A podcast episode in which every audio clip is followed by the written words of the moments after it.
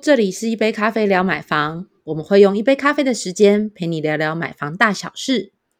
大家好，我是二宝妈夏杰。大家好，我是想婚族浩。观众朋友大家好，我是北漂青年阿嘎。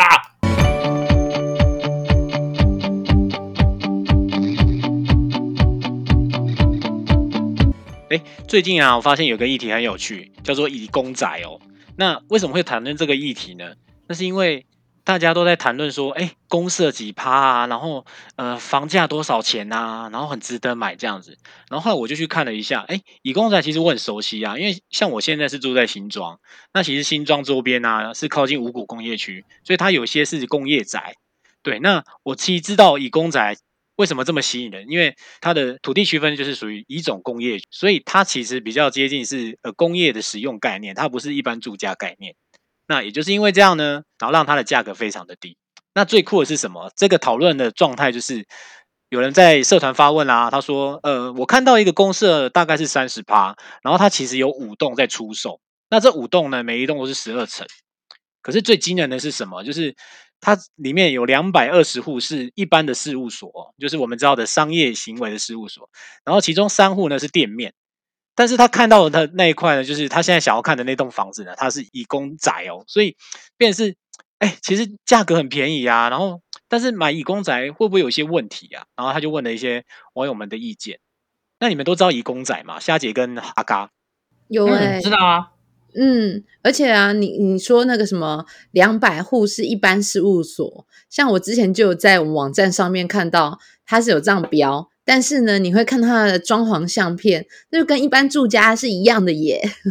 你会觉得，哎，你他不是写一般事务所吗？但是为什么他的装潢格局就是跟我们一般住家很像？对啊，想要分享一下，就是因为在中南部也蛮多这种义工住宅的，对，相信中南部的朋友也不会太陌生，因为确实蛮多。好像临近工业区的地方的时候，看到一些住宅跟工厂混在一起的啦，或者说像是那种啊台北这样子的，就是像那种工业社区大楼这种的也是有，对啊，所以我相信，哎，中南部的朋友可能也不陌生啦。哇，那这样听起来啊，刚刚一定很熟悉哦。那以公宅到底是什么啊？可以帮我们就是介绍一下吗？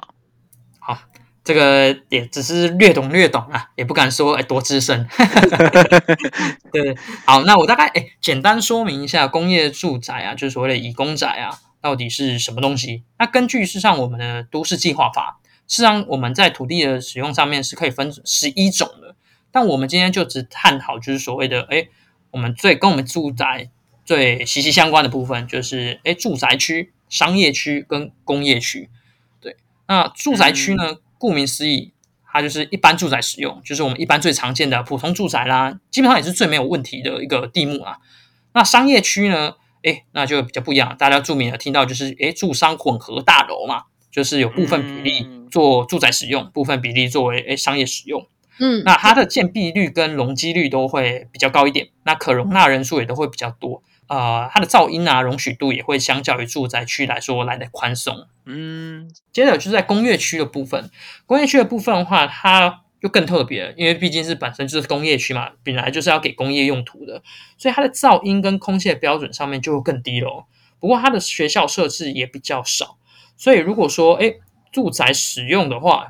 基本上是不行的，是有明文规定说，哎工业区的话是不能作为住宅使用的，是违法的。那如果说哎被抓到的话，是可能会遭到罚款的哦。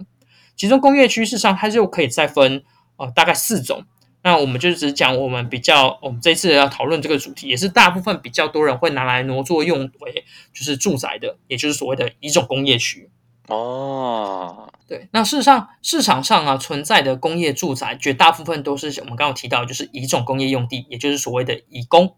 那因为大多数啊，它都是在都市计划内的土地，所以它不会像我们普遍认知到的，就是一些工业用地，可能就是在哦什么工业区啊、加工区啊等等的，不会，所以才才会有比较特别的嘛。比如说，哎，如果有住中和的朋友们，你可能就 非常的有印象，在经过某个路段的时候，就是你会发现说，哎，这个路段有些工厂，但是住宅也非常多，这个地方到底就算是工业区，到底还是算住宅区？对你可能会有些 confuse。这个问虾姐最熟了，综合在那边嘛，捷运环状线综合在那边，没错，就是那边。嗯，对，而且你知道吗？大多数因为都是在都市计划内的土地，所以实际使用上几乎和商业用地的差异性不大。这也是为什么有的人会很 confuse，说这到底能不能买？就像刚刚浩哥所提到，他是社群上面这样问的原因呐。哦，差异性真的看不出来。对，真的是看不太出来。那根据法条明文规定啊。工业区呢，事实上只能盖厂办、工厂，那基本上是不能盖住宅的。像双北地区啊，之所以会有这么多的工业住宅，事实上主要是因为啊房价高涨，而且加上寸土寸金，所以不少建商在购买的时候，就是会挑这些土地成本比较便宜的工业地去盖住宅大楼，然后再使用一便宜一般的行情价码出售。这也是为什么刚刚呃前面浩哥提到那个案例，有那个人问到说，诶，它的价码比一般的普遍的附近的一些住宅。都还来的便宜，当然也是因为价格较低一点，所以才吸引到不少人购买。不过目前呢，哎，这个部分也是睁一只眼闭一只眼呐。虽然你知道说这个东西是违法的，对，但政府相关单位还是睁一只眼闭一只眼。哎，但是我有疑问呐，就是假设这么便宜的话，那它其实也跟商业用地的差异性不大。那对我们买的时候会不会其实是有些美感啊？譬如说会不会贷款成数不好贷啊，或者是说其实要花更多的钱这些？嗯，浩哥问这个问题，实际上也是普遍大家在问的最相关在问的啦。因为确实它真的是蛮香的，以那个价格来说，没有没有什么好说，就是一个字香香啊。对，那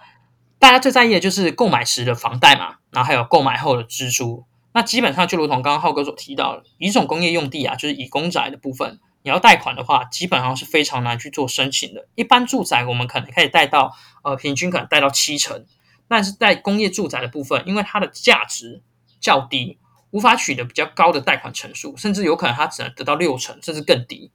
然后贷款利率也会较一般住宅高，因为它是没办法适用一般的住宅上面的一些方案，比如说好了军工教房贷或是七年安息成家等方案，这些都是不适用在乙公宅上面的。除非说，哎，今天使用执照上登记作为一般事务所。或者说像是自由职业事务所等等，听起来像办公室使用的话，那基本上你在做申请呃自用住宅的税率的时候，比如说好了，你购买之后自用住宅的一些税率跟水电费的费率才会跟一般住宅相同。不然的话，如果说你是登记作为其他使用用途的话，基本上都会比照像是公验厂房等等，它不会比照一般住宅的税率，所以在持有的税负跟水电费上面的负担都会比较大。哇，这个听起来其实非常 mega 的 mega 的部分呢。因为假设你看那个装潢美轮美奂，可是实际上它的内容，它的可能水电费的那个成本是比照一般商业的洗力，那其实好像也没有赚到什么便宜嘛。不过假设我们真的买到了乙公宅，那它会有可能呃被拆除吗？虾姐，这个这个问题会不会有点困难啊？不会啦，因为刚好也之前在跟有朋友问到，因为他们有正在看，就是。刚刚讲到就是中和那一区有没有靠近中和站那一区的社区？那所以那时候有大概呃，就是做了一些功课这样子。那其实虽然刚刚这样阿阿嘎是说，当然政府睁一只眼闭一只眼啊，因为毕竟像比如说呃，它本来就是商工业用地，但是最后拿去盖成住宅的模模样哈，那。其实是违法的。那但是不过，因为社区型的大楼啊，那要拆除其实有难度，因为只要有人搬进去，人口众多，所以你要说哦，告诉大家说这里是违法的，大家要搬走。那其实要执行上其实不是那么容易。不过在在建筑设计上，当然会比其他的就是社区大楼来的稍微。呃，会会规划比较宽敞一点啦。好，那因为它原本在盖的时候，就是比较依照是工业厂房的标准，再再去做盖，只是说在结构上其实还是可以兼构在一般住宅，甚至可能会比一般住宅来的有安全一点啦。所以有些人还是会，因为毕竟呃，他原本是在做工业办公用途啦，或者是呃，就是工厂用途，所以呃，在结构性会比较稳固这样子。那当然刚刚讲到。房价是最主要的一个原因点嘛？我那时候帮朋友看一下，它其实会比周边一般真正的住宅大概会便宜，每平大概至少便宜五到十万，要看你买在哪，还有以及年年限的部分这样子。对，那所以才会吸引不少人去做购买这样子。嗯，不过结构 OK 的话，那违建的部分其实好像一律也还好。但是如果我现在已经买到了工业宅，那有机会再把它变更呃变更它的那个使用的那个用途吗？其实过去是有案例，那不过通常呃之前的案例大部分都是双北地区哦。那那当然，因为双北地区其实因为呃寸土寸金。然后呢，已经新建的工业宅，然后它一直都是违法，但是住户多，那有点像就是就地合法了啦。对，那继承违建的概念就对。对，也就也就也就也就让它过了，要不然你现在跟大家说，哎，不行，这里不合法，要大家迁出，那可能会有更多的争议点会出现。好，那不过其实如果是是。呃，真正要进行土地变更其实不容易啦。除了说，呃，虽然有成功案件，但但是要比如说全数住户同意啦，然后而且还要缴纳相关的支出，因为会有呃捐地代金和回馈金的部分。因为你既然变更了土地使用，那当然你会有相关的原本，因为原本土地如果是工业用地，土地比较便宜嘛。比比原本的住宅用地来的便宜，所以那当然你要变更这个土地的使用目的的时候，那当然呃原本土地的价差就会必须大家来共同做承担，那当然就是要全体住户要同意，就因为大家都要付钱，好那 OK，所以要要完成这样子的一个土地变更，其实也是不容易的。好，那之前其实我我刚好，因为我怎么说之前也在做功课。好，那主要是因为呃朋友，因为当然看到它单价便宜，然后想要买到一个，就是他那其实已经是成屋五年的乙公宅了。那不过呢，他去看房的时候还遇到了公社点交还没过啊，好夸张哦，很夸张对不对？他就问我说：“那这样怎么办？还可以买吗？”他知道是乙公宅，然后我就先问他说：“那你知道乙公宅的定义吗？”他说他。他大略知道，所以我就呃把阿嘎刚刚有稍微做的分析一点，然后就是大家有跟他说明了这个这个原因的状况。当然，因为他是买来自住，所以他就比较呃想要知道说，那像比如说贷款成数啦，或者甚至他刚刚讲到说，哎，可是已经成五年啦，管委会也成立四年了，那为什么就是呃还是建商在卖，或者是哎还不能看公社？好，那后来才发现说，其实原来是因为，呃，管委会在点交公社的时候，发现有些就是原本讲好的，就是公社点交的，呃，就是它的不论是呃使用用途啦，或者是它的规格，其实不符合当初的规划，所以呃，管委会就是没有让它过，要要求建商要就是要把它处理完，才能算点交完成。好，那不过。已经点交过的公社，当然是可已经有部分在开放，可以让住户做使用啦。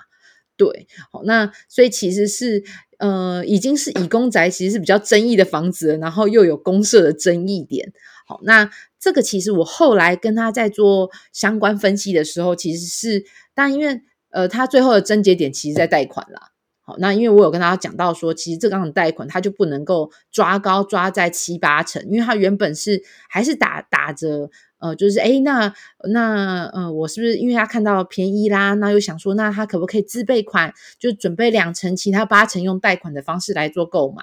好，那不过如果说是以像刚刚提到的，可能以公住宅，呃，你的贷款成数可能只最多最多只能可能抓六七成。的方方式来做保险，那他其实手边上的自备款还是不够的，对，那对，所以也也其实因为还有那个公社的问题，我就跟他说，你这个之后，因为他原本是买比较小间的，因为他也是打算可能呃先新婚两个人住啊，然后之后有可能考虑五六年之后再做转手。那那当然我有提醒到他啦，我说呃，因为比如说你看已经都成屋五年了，结果公社还在那里有相关的争议。那你又能够难保说，那这个建商会不会那个一直在公社的争议点都在？那你之后五年，如果你要以小换大的话，可能也不好卖。对，那我就再介绍当地的就是呃中介，让他带他去找他符合预算的房子。我觉得这比较好，能够完成他近期又想买屋的心愿。这样子，嗯嗯，还是回归到买纯种住宅的方向比较建议就对了。对，因为他当初。呃，提供的那一个社区评估下来，我觉得风险性太高了。对，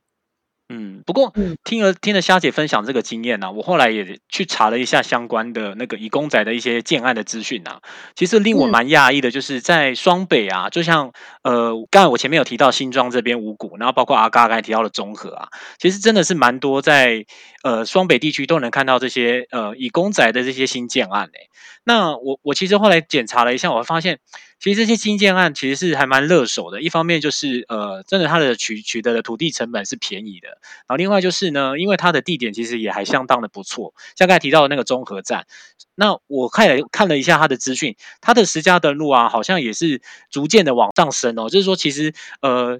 好的机能跟那个地区性啊，那建商也不错的话，其实它的那个升值空间是有的、那我还发现，其实有些地段呢，它是像呃泰山那边也是有一些建案，它是呃本来就是一个工业用地，那经过都跟，然后去重新变更地目之后呢，它的销售总额呢也整个提升了，等于是说。当地的地主呢，然后跟政府这边呢是有点双赢的局面，就是呃，我重新土地重划，那我变更地目，然后让这个土地的价值也提升。那看样子，其实以公仔也变成慢慢变成是一个，呃，不是一个主流的商品，可是其实很多人也会去关心，然后会去想要去购买，了解相关资讯。嗯，那是其实是应该要政府这边重新再去想一想，就是到底有 有有是不是有很多土地其实之后不会被拿来当做工业使用，不然都这样子好像违法让大家盖，然后再转变目的，好像也很怪。没有，这是我内心小小的疑问啊。对，而且我觉得真的是蛮值得去深思、去探讨的啦。因为确实真的，比如说像双北来说好了，真的有些工业呃这种以工地好了，真的都是在一个比较精华的地段，对它也没有说到很偏，但是它就是诶居住的人口也越来越多了，那它的周边机能也开始整个丰富起来了。那以现阶段来说的话，诶，如果说诶开放给大家做一个使用的话，或者说拿来做居住的话，我觉得倒也挺不错的啦。对啊，以我这个北漂青年男子来说的话，我当然也会希望说，哎，有越多的房屋的话，当然就是有更比较多的选择嘛，当然压力也就比较小一点。对，先先求有，再求好。不过这就是希望呢，有机会他们也能够重新思考一下都市计划这件事情，将那些已经闲置很久的工业地，看能不能思考，就是要变更相关地目改成就是住宅用地，然后让真真正就是北漂青年们也有能够，或者是像我们这种小资族能够买得起房子。嗯，对啊，那其实呃，乙公宅其实基本上它本来呃它的用途就是否工业使用或是商业使用。那我们还是建议说，大家买房子还是尽量去选择呃纯种住宅的呃房子。对，那如果说今天你担心你买的房子会不会是乙公宅，我们也提供一个反向的一个搜寻的方式哦。那怎么去查乙公宅呢？其实就是呃可以上内政部，它有一个呃土地使用分居查询。对，你可以在内政部的呃不动产资讯平台可以查到这个使用分区的一些资料哦。那你可以去查说你现在这个建案，或者是你想买这个房子，它的使用的用途。对，那另外呢，就是说也补充一下，我们在买房子签约的时候，也会知道说，呃，建物成本跟使用执照这些。那其实，在上面你可以看到说，呃，它的登记上面的使用用途到底是属于哪些类型。那一般的房子纯种住宅，它就会写一般是一般住宅，那可能就会分它的不同的等级。对，那如果你看到上面是写说一般事务所或技术服务业这些呢，那它可能就是呃跟工业宅是有相关性的、哦。那我们还是建议说，呃，还是尽量选择纯种住宅啦。那如果真的要买的话呢，还是要三思一下。对，那如果有需要相关买房的资讯呢，可以上乐屋网，那我们也可以帮你过滤掉一些呃可能是乙公宅，那让你去找到一些纯种住宅，可以更放心的去找到房子。那如果你真的觉得乙公宅是你选择的房屋的标的的话呢，购买前也别忘了再做一些功课，再多了解一下哦。好，那跟大家补充一下哦，就是如果你因为预算考量啊，就是如果要挑选以公住宅的话，那其实就呃房屋刊登的部分，就是广告广告上面的规范，其实如果你在乐屋网站上面，房仲刊登房子，如果它是以公宅，它都会必须要在物件页当中，就是它会要清楚的明确标示。好，所以如果大家在乐屋网站上面找房子，那也不用担心说，哦，那我今天来看的这个物件我很喜欢，但是我会不会不知道它是以公宅？大致上其实没有这个疑虑啦，因为呃相关的房屋刊登广告规定当中，其实是必须要刊载载明明确的说它就是以公住宅。好，那另外因为我知道。就难免遇到预算考量，可能会有考虑以公宅这件事情。那这时候要建议大家，就是选旧不要选新。那什么叫选旧呢？会请大家考虑到屋龄在十年以上的以公住宅。那那那当然，因为它已经一阵子了哈。那比较新一点的，可能五年以下的，那可能它难免会相关的规定法则其实已经有施行一阵子了。那它可能在比如说在公社上面啦，或在规划上面，其实都会有可能会有比较多的疏漏跟。呃，就像我刚刚前面举的例子，可能还会有公社点交不过这种很很夸张的案例出现，所以要再建议大家选雨公宅，即便真的要因为预算考量选雨公宅的时候，也要慎选。好，希望今天内容可以帮助到你哦。那如果对这里有兴趣的话呢，别忘了分享给你朋友。那有问题也可以上我们粉丝团。谢谢你今天的收听哦，我们下次聊，拜拜，拜拜。